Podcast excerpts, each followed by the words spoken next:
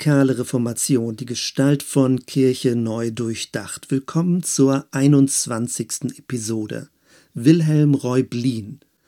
Obwohl mehrfach dem Tod sehr nahe, konnte er dem Martyrium ausweichen. Reublin war eine führende Figur in der Schweizer Täuferbewegung, später auch in Süddeutschland und Mähren, dem heutigen Tschechien. Er erlebte einen rasanten Aufstieg, dann aber auch viele Desillusionierungen, wurde mehrfach aus Städten ausgewiesen und war häufig auf der Flucht. Zum Schluss wurde er sogar aus seiner eigenen täuferischen Gemeinde ausgeschlossen und verbrachte die letzten drei Jahrzehnte seines Lebens ohne nennenswerten Kontakt zur Täuferbewegung. Im Rückblick erscheint Reublin als jemand, dessen Begeisterung für die radikale Reformation mit viel Ehrgeiz, Machtstreben und Opportunismus durchmischt war. Im Verlauf seines Lebens hatte er zwar zu vielen verschiedenen Täuferströmungen und prägenden Persönlichkeiten Kontakt, am Ende aber war er ein geächteter Mann, dessen Art von Radikalität ihn offenbar selbst zu Fall gebracht hatte. Im Nachfolgenden sehen wir uns sechs Phasen im Leben von Wilhelm Reublin an.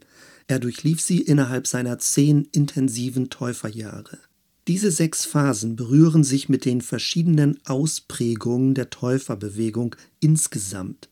Auch wenn Reublin damals unter den Täufern wohl eher als abgefallener in Erinnerung blieb, ist sein Leben aus heutiger Zeit sehr interessant. Anhand seiner Biografie lassen sich die vielfältigen Verflechtungen und Dynamiken innerhalb der frühen Täuferbewegung erkunden. Wilhelm Reublin wurde ca. 1484 in Rottenburg am Neckar, Württemberg, geboren. Damit war er nahezu gleich alt wie Luther und Zwingli. Er studierte in Freiburg und Tübingen Theologie und begann als Priester in der Region Waldshut zu wirken. Phase 1 offen für die Reformation.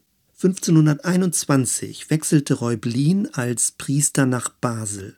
Er näherte sich den reformatorischen Gedanken an und war einer der ersten, der den alten Glauben angriff. Inspiriert durch Martin Luther galt Reublin vor Ort als Rebell und Provokateur. Offenbar hatte er eine herausragende Redebegabung und ein stark ausgeprägtes Selbstbewusstsein. Innerhalb kürzester Zeit setzte er sich an die Spitze der Reformwilligen. Eine breite Anhängerschaft entstand.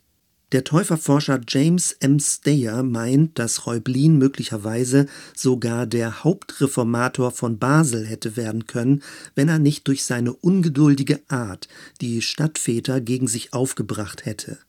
1522 nahmen die Tumulte in Basel bedrohliche Ausmaße an und Reublin wurde aus der Stadt verwiesen. Phase 2 Hoffnung auf umfassend christliche Reform.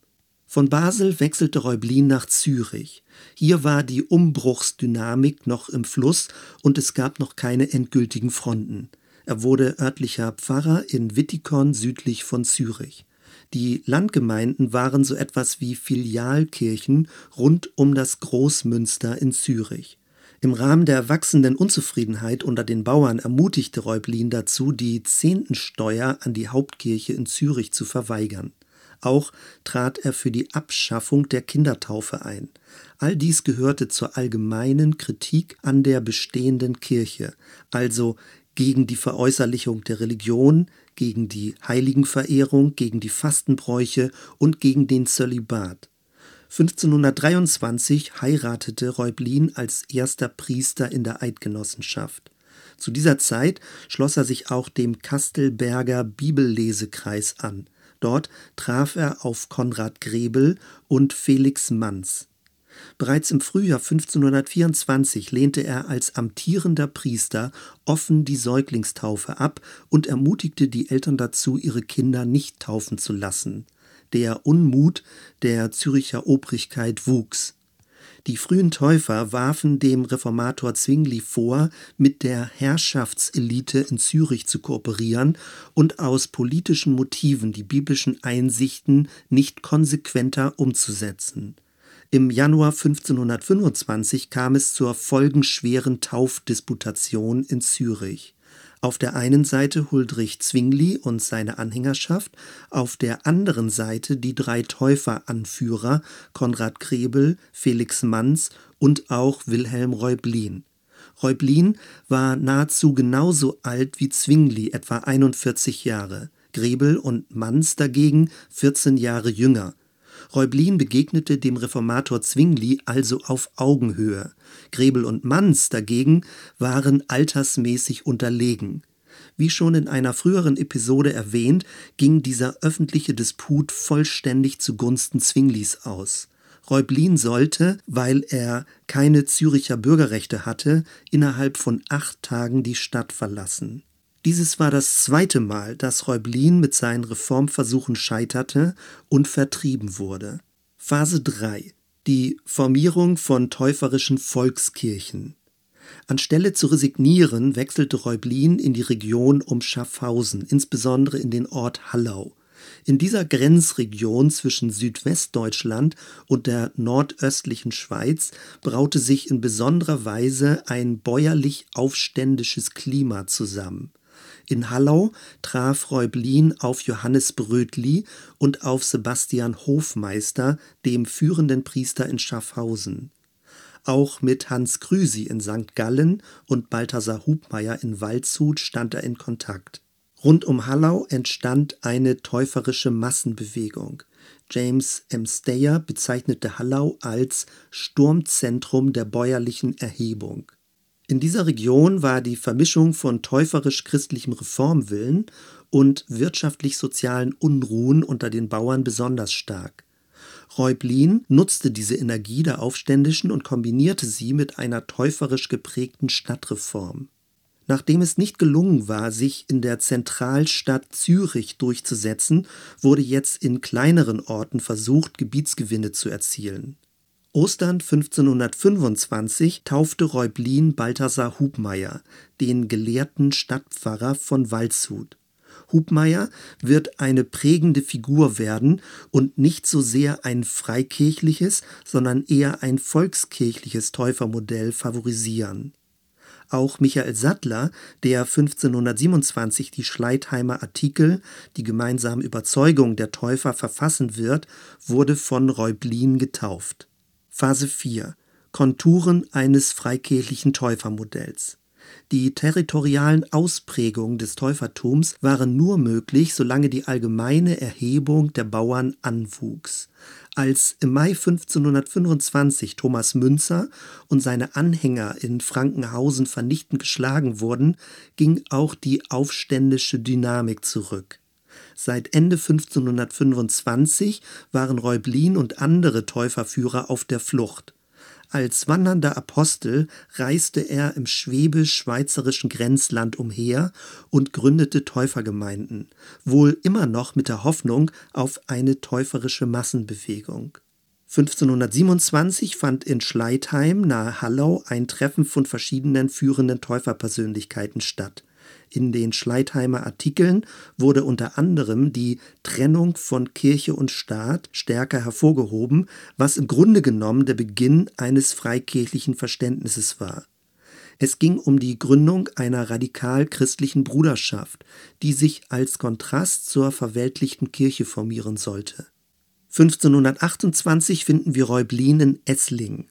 In der Zwischenzeit war er durch Hans Denk mit mystischen Täuferideen in Kontakt gekommen. Auch die endzeitliche Naherwartung von Hans Huth infolge von Thomas Münzer hatte Einfluss auf Reublin.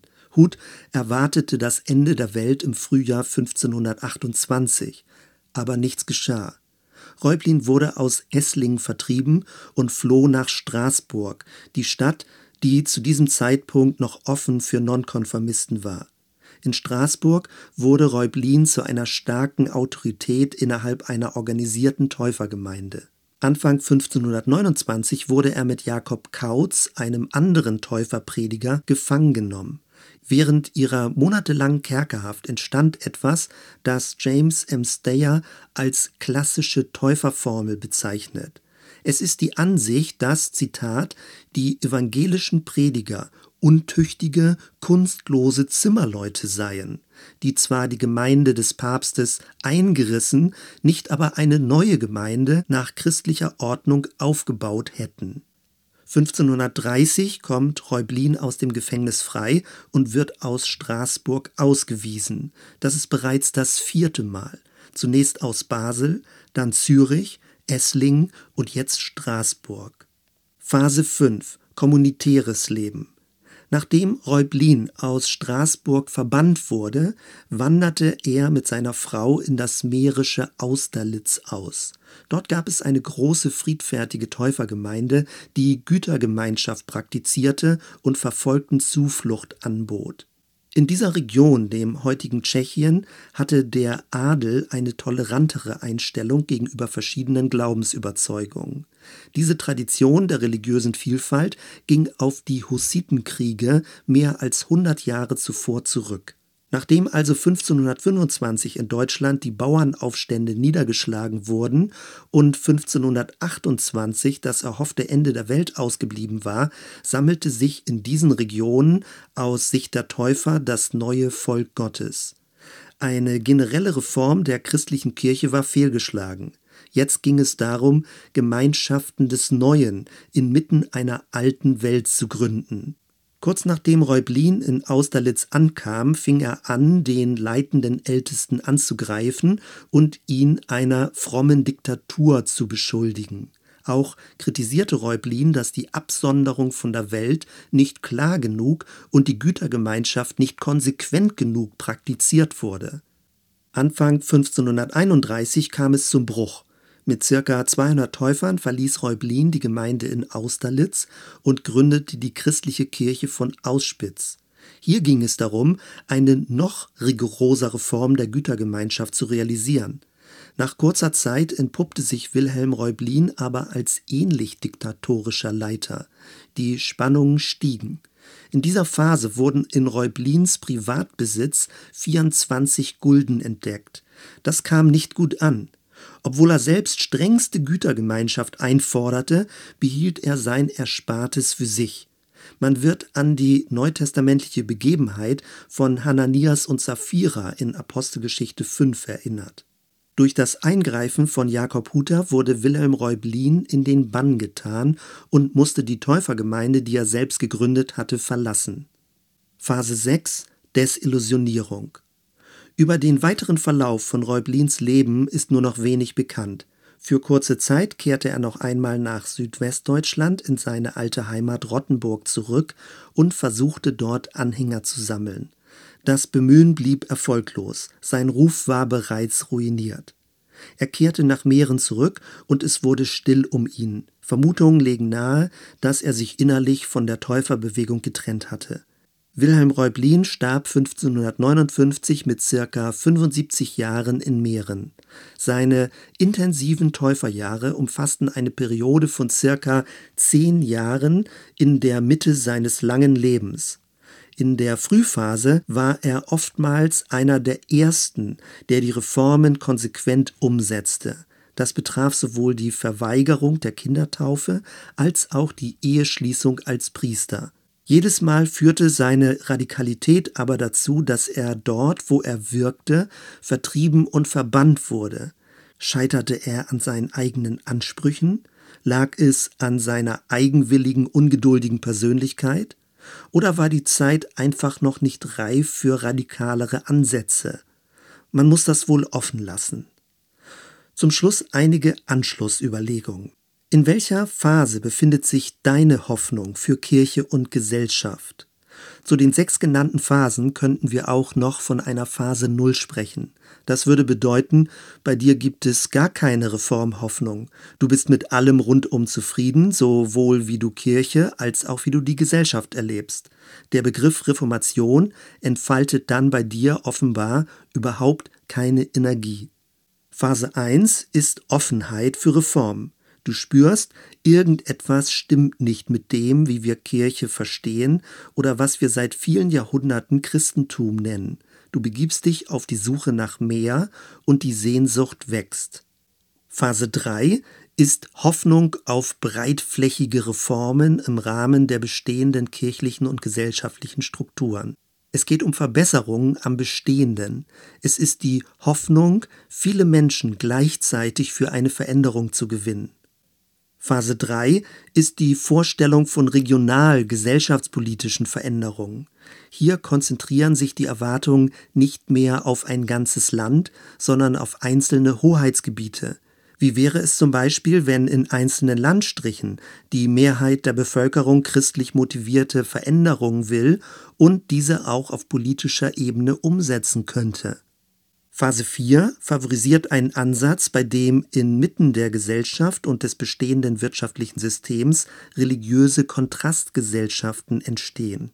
Im Rahmen einer allgemeinen Toleranz bilden sich quasi religiöse Biotope. Damit einhergeht eine Pluralisierung der kirchlichen Landschaft.